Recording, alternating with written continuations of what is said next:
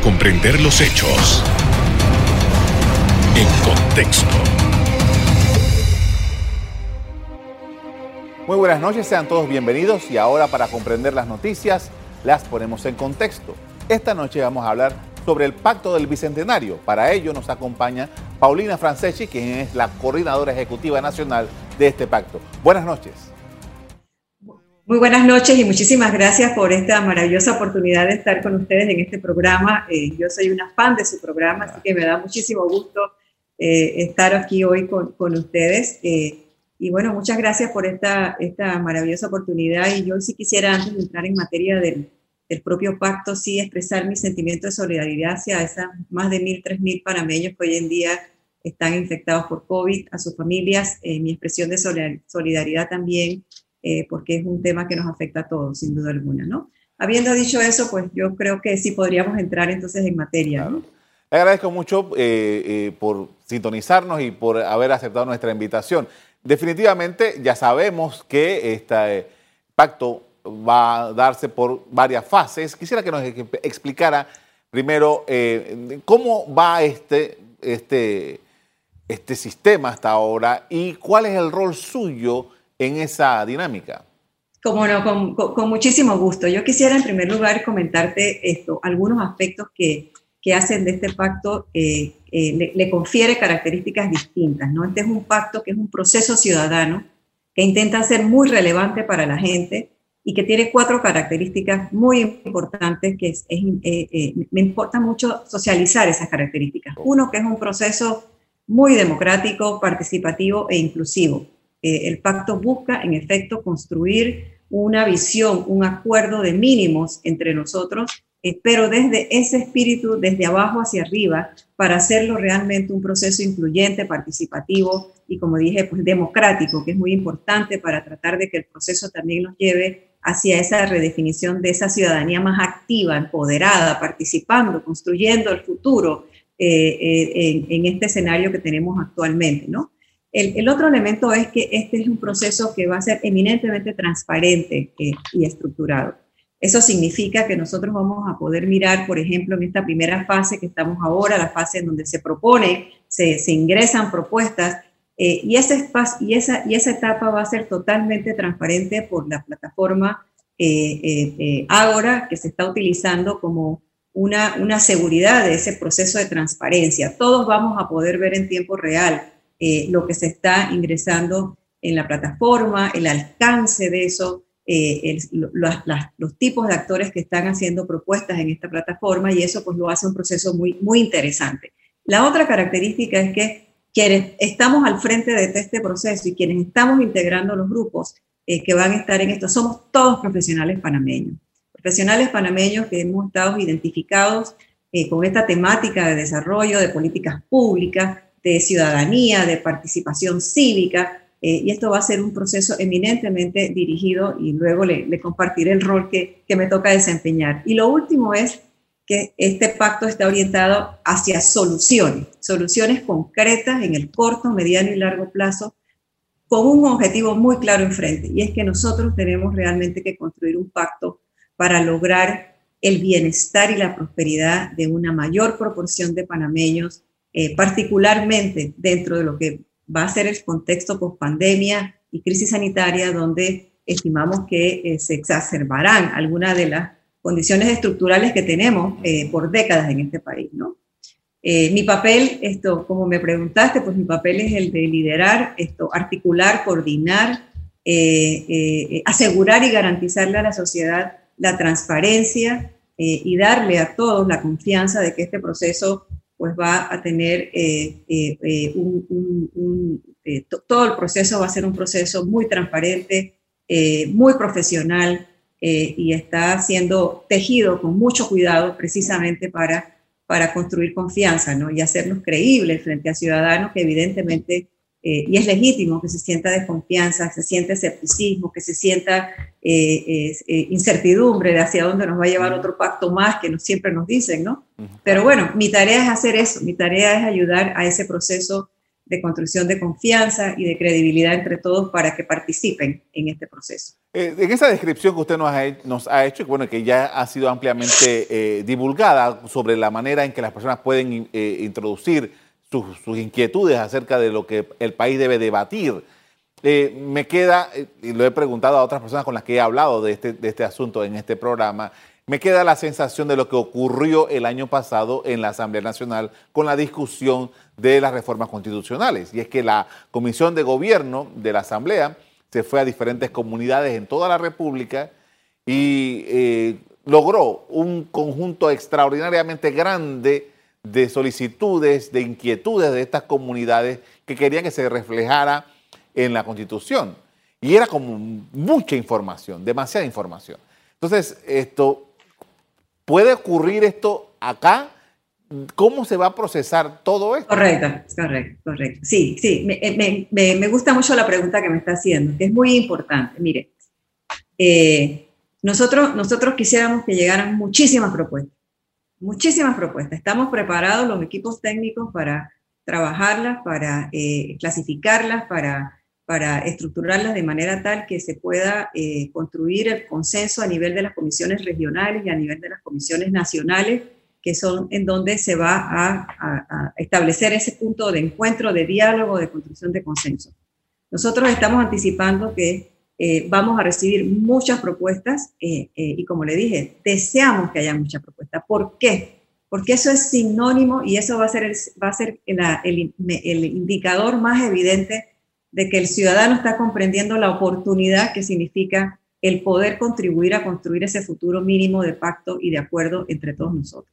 Entonces, sí, nosotros sí queremos que haya mucho y queremos que, en efecto, eh, todo, todo, todo aquel que, que, quiera participar, de hecho, que lo haga, que presente su propuesta y que, y que en efecto, pues podamos tener un, un, pacto social muy sólido, muy legitimado por el ciudadano, que es lo que queremos que esto ocurra, porque nos interesa eh, ayudar a construir esa ciudadanía activa, eh, que, que la democracia la necesita, en efecto. Eh, me queda muy poco tiempo, pero tenía, otra pregunta para usted, pero prefiero dejarla para el próximo eh, segmento, toda vez que ya el tiempo no es suficiente. Al volver, vamos a seguir conversando acerca del pacto del bicentenario y cuáles serían las propuestas o los elementos fundamentales para salir con un documento. Ya volvemos.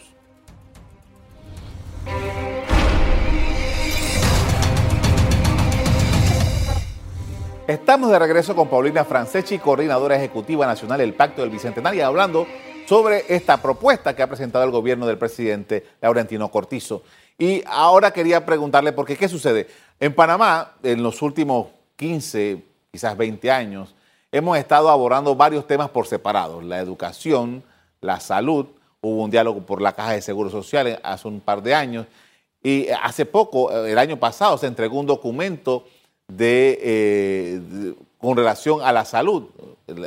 En fin, ha habido varios temas y que me llamó la atención cuando leí el, discurso del presidente eh, Cortizo, cuando se dio este, esta, convocatoria, que mencionaba estos temas. Entonces, eh, ¿cómo quedan estos acuerdos que ya se dieron frente a esta nueva realidad del Pacto del Bicentenario?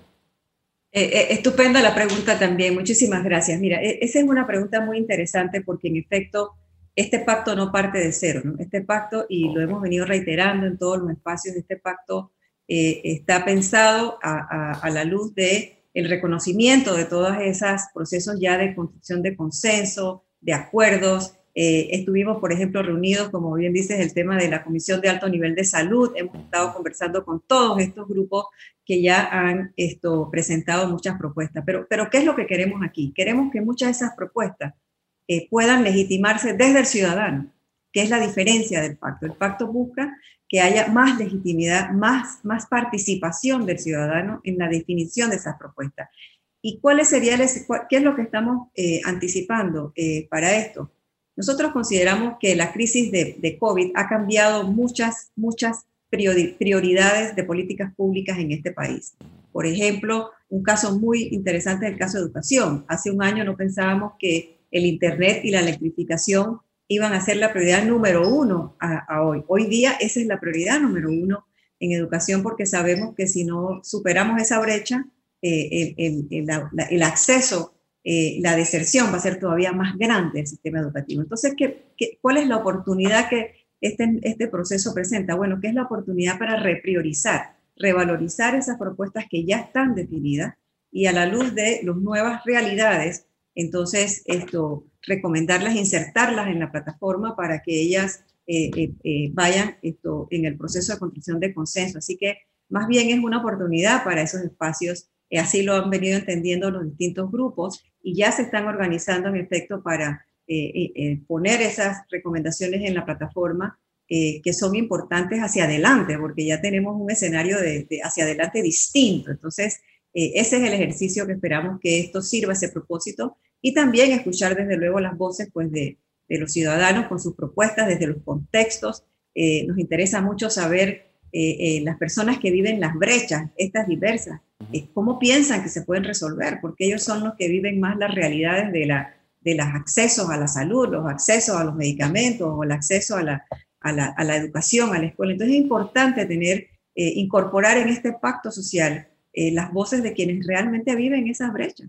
Ahora, ¿cuál es el alcance del pacto? Tomamos en consideración, por ejemplo, que nosotros los panameños nos pasamos el siglo XX completo viendo la posibilidad de recuperar el canal de Panamá. Eso era una visión, creo que no había mayor ah, diferencia en ese tema. Y, ahora empezamos, ya vamos para el año 21 del siglo XXI y no hay ningún denominador común, me parece a mí. ¿Cuál es el alcance del, pacto? ¿Qué pudiéramos nosotros decir, bueno, esto es, lo vamos a lograr? Claro, eh, es muy importante la, pregunta también porque eh, yo aquí voy a, voy a, recoger una, una, lectura de uno de los miembros del Consejo Consultivo que me parece que es oportuno para, esta, para darte la respuesta, ¿no? Nosotros hemos tenido históricamente momentos importantes en el devenir de, de, de nuestro país, ¿no? Eh, la constitución del Estado Nacional en primer lugar, eh, después tuvimos un momento en donde eh, recuperamos la soberanía con el tema del Canal de Panamá, que fue muy, muy emblemático para, para muchos panameños. Yo creo que este pacto viene en un momento donde vamos a tener otro momento histórico, que es que tenemos realmente que trabajar en el bienestar de la gente y en el desarrollo del país. Nosotros lo que estamos viendo es que en efecto el modelo que nosotros tenemos está agotado y no va a resolver el modelo que tenemos de desarrollo no va a resolver las asimetrías. Las hemos venido arrastrando por décadas. Entonces, este es el momento, en las circunstancias se han acomodado lamentablemente a través de una, una crisis sanitaria, pero este es un buen momento, muy pertinente el momento para que nosotros empecemos a redefinir ese modelo de desarrollo, el tipo de economía que necesitamos, la calidad de las instituciones que necesitamos hoy en día, porque hoy en día eh, necesitamos plantearnos eso. Y yo creo que este va a ser ese tercer momento histórico, ese va a ser el alcance de este, de este diálogo que nos va a permitir eh, eh, ponernos de acuerdo en un escenario en donde ahora sí va a ser muy importante garantizar ese bienestar y, y la crisis está cambiando todo, que es una oportunidad para cambiar el modelo económico y de desarrollo que tenemos en el país. y esa es la oportunidad que queremos aprovechar a raíz de este proceso. Quería hacerle una, pregunta sobre la organización para un poco hacerme una idea. Eh, las personas, esos comités que se constituyen, ¿quiénes son? ¿Cómo los escogen para formar parte de esto? Y, cómo va a ser esa elaboración? Muy bien, eh, este, excelente. Mire, eh, nosotros estamos comprometidos con un proceso para construir confianza hacia el pacto y hacia nosotros y hacia todos los procesos que tenemos las personas que van a integrar las comisiones regionales y las comisiones nacionales van a obedecer a ciertos criterios de, vamos a tener los, gremios, los entes, los actores clave, pero vamos a hacerlo a través de un proceso muy, muy técnico que se llama un mapeo de actores de cada una de las regiones, en donde ese mapeo de actores nos va a decir quiénes son los que se tienen que sentar, qué tipo de gremios, cuáles son las cúpulas, cuáles son los, expertos en ese tema localmente que se van a sentar en eso. Y eso lo va a conocer, eh, lo vamos a socializar, las matrices de las distintas regiones las vamos a socializar una vez se concluya el estudio del mapeo de, del mapeo de actores, ¿no? que es lo más relevante. Pero va a tratar de ser un proceso totalmente eh, eh, metodológicamente muy robusto.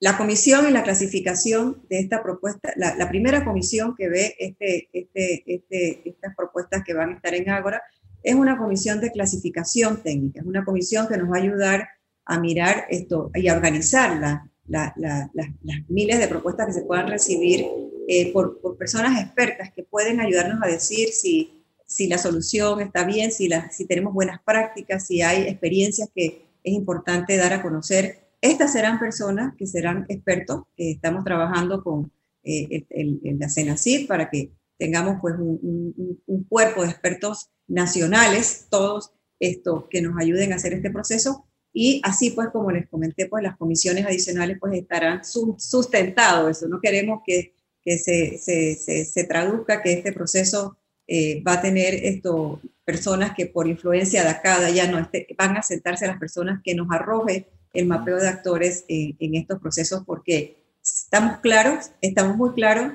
que necesitamos eh, generar muchísima confianza y que la única manera es hacerlo con herramientas y con técnicas que, que sabemos los que estamos en este tema que son importantes para dar la credibilidad al proceso. Esto, esto que están haciendo es política. Las personas a veces piensan que política solamente es un partido y ser candidato a algo y ganar una elección o perderla. Pero esto es, es básicamente política como, con, en, su, en su estructura más, más, más, más sana, por así decirlo. Pero, bueno, ajá. Pero claro, lo, que está detrás de esto, en efecto, es, es un tema de democracia, ¿sabes? Detrás de esto está que nosotros necesitamos, lo que hemos venido diciendo, ya lo han dicho muchos expertos nuestros en este tema, ¿no? Nosotros tenemos que irnos de una democracia eh, electoral a una democracia realmente participativa. esto, esto, es lo que está, esto es lo que está, esto es lo que es el proceso. El proceso pretende eh, empoderar, estimular, esa ciudadanía activa que tiene que involucrarse, tiene que involucrarse en construir ese futuro y en, instalar las soluciones también, eh, porque así eso madura la democracia. Entonces sí, eh, no deja de ser un proceso eh, sanamente político, porque aquí lo que estamos haciendo es efectivamente tratando de, que eso ocurra, ¿no? Porque reconocemos que si, si no hay esa ciudadanía activa, participativa, pues esto, el futuro se puede ver mucho más incierto todavía, ¿no? Más allá de lo que estamos viendo en este momento. Es momento de hacer otra pausa para comerciales. Al regreso, seguimos hablando acerca del Pacto del Bicentenario. Ya volvemos.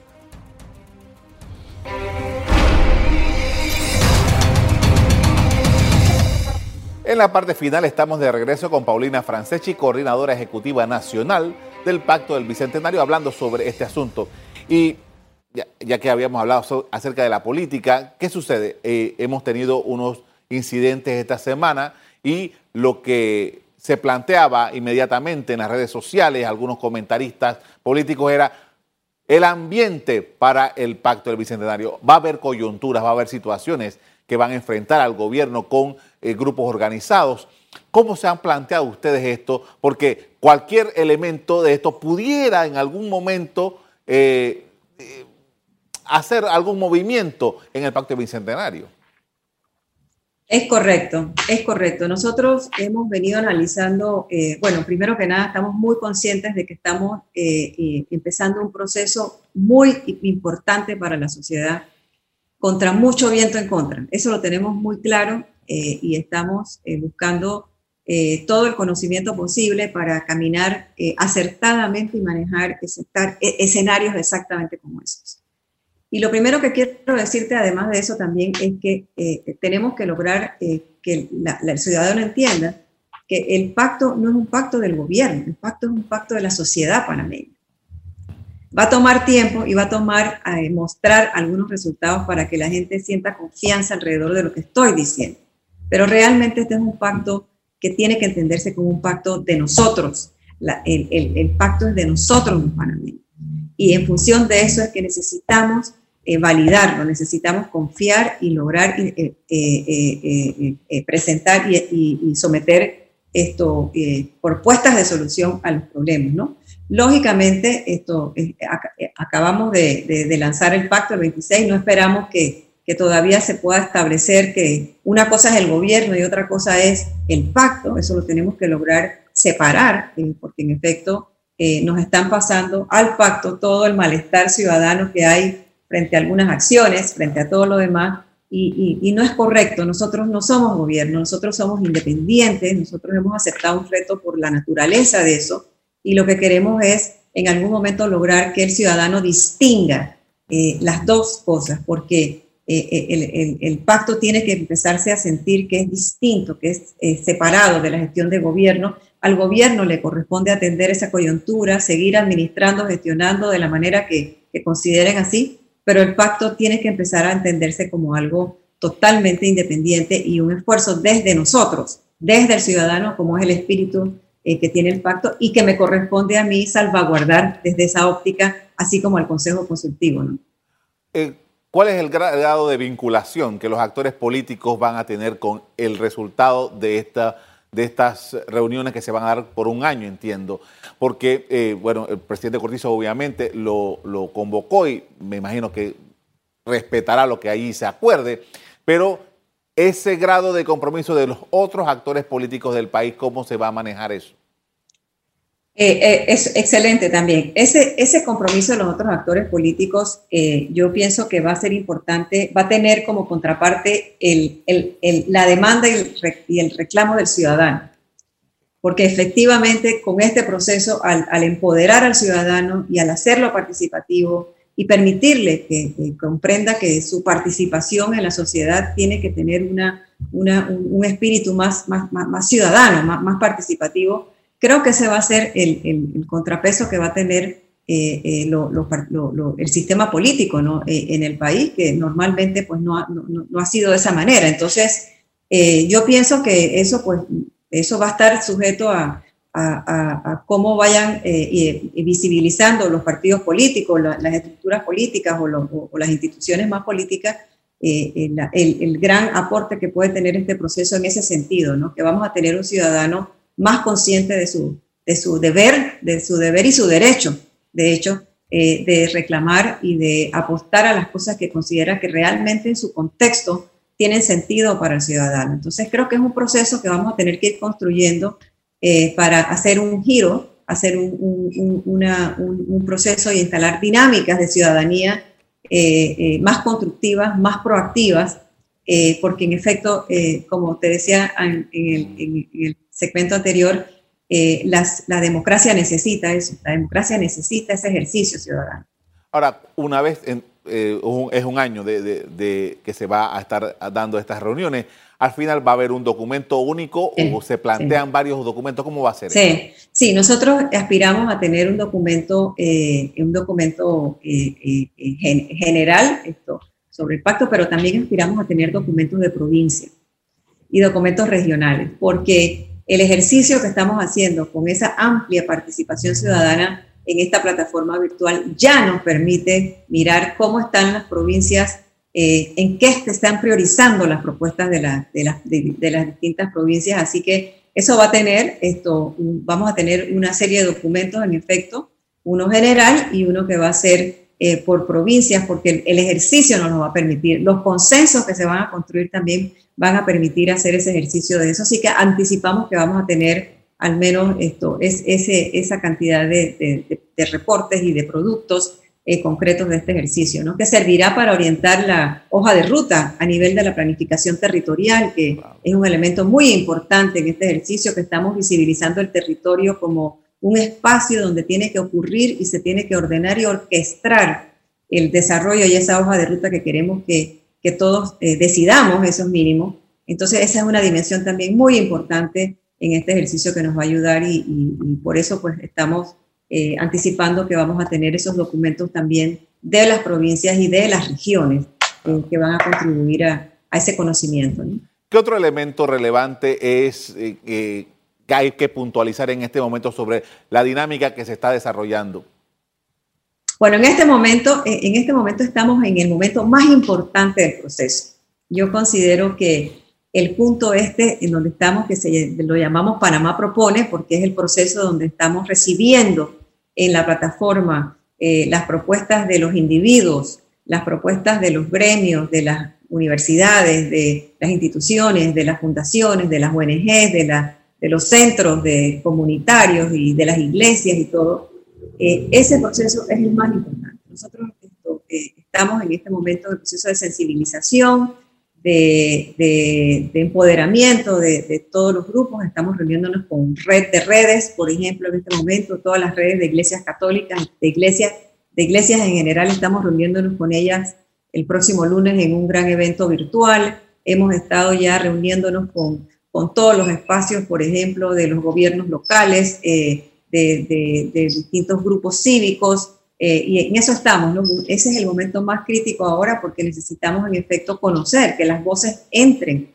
eh, que las propuestas se presenten, porque eso va a ser el corazón de este proceso de consenso. Ese va a ser el corazón del proceso de consenso que tenemos hacia adelante porque lo que entra ahí es lo que se va a empezar a ser parte del proceso siguiente, que es el proceso de decisión, de construcción de consenso a nivel de las regiones y a nivel, de, eh, a nivel nacional. Por eso le digo que estamos en el momento más importante ahora mismo, eh, donde ustedes, pues como comunicadores, pueden tener un, rol extraordinario, eh, generando más debate sobre esto con distintas personas, para que vaya el ciudadano escuchando y vayamos logrando penetrar eh, a distintos niveles en el territorio. Así que eh, eh, extraordinaria la oportunidad que me concedes hoy. Espero que, que podamos también tener otras voces del pacto contigo en otro momento para ir conversando sobre cómo vamos avanzando y, y, hacerlo. Nosotros vamos a hacer una primera rueda de prensa, permíteme que se me estaba olvidando, una primera, primera rueda de prensa el martes 22 a las 10 de la mañana, donde estaremos eh, presentando avances donde estamos y esa rueda de prensa va a ser eh, permanentemente eh, con una periodicidad muy marcada porque necesitamos informar, necesitamos rendir cuentas, en efecto, para construir confianza. Le agradezco mucho por habernos atendido esta noche a hablar sobre el tema este tan importante para que constituir un proyecto nacional. Muchas gracias. A usted, muchísimas gracias. De acuerdo con el presidente Laurentino Cortizo, el pacto del Bicentenario que ha propuesto y que se está discutiendo a partir de este mes de noviembre abordará temas como la recuperación económica y la economía post-COVID-19, agua para el consumo humano, para la producción de alimentos y para el canal, el desarrollo sostenible y el impacto del calentamiento global, entre otros. Hasta aquí el programa de hoy. A ustedes les doy las gracias por acompañarnos y les recuerdo que si quieren volver a ver este programa, búsquenlo en el VOD de Cable Onda, en locales, Canal Eco. Me despido invitándolos a que continúen disfrutando de nuestra programación. Buenas noches.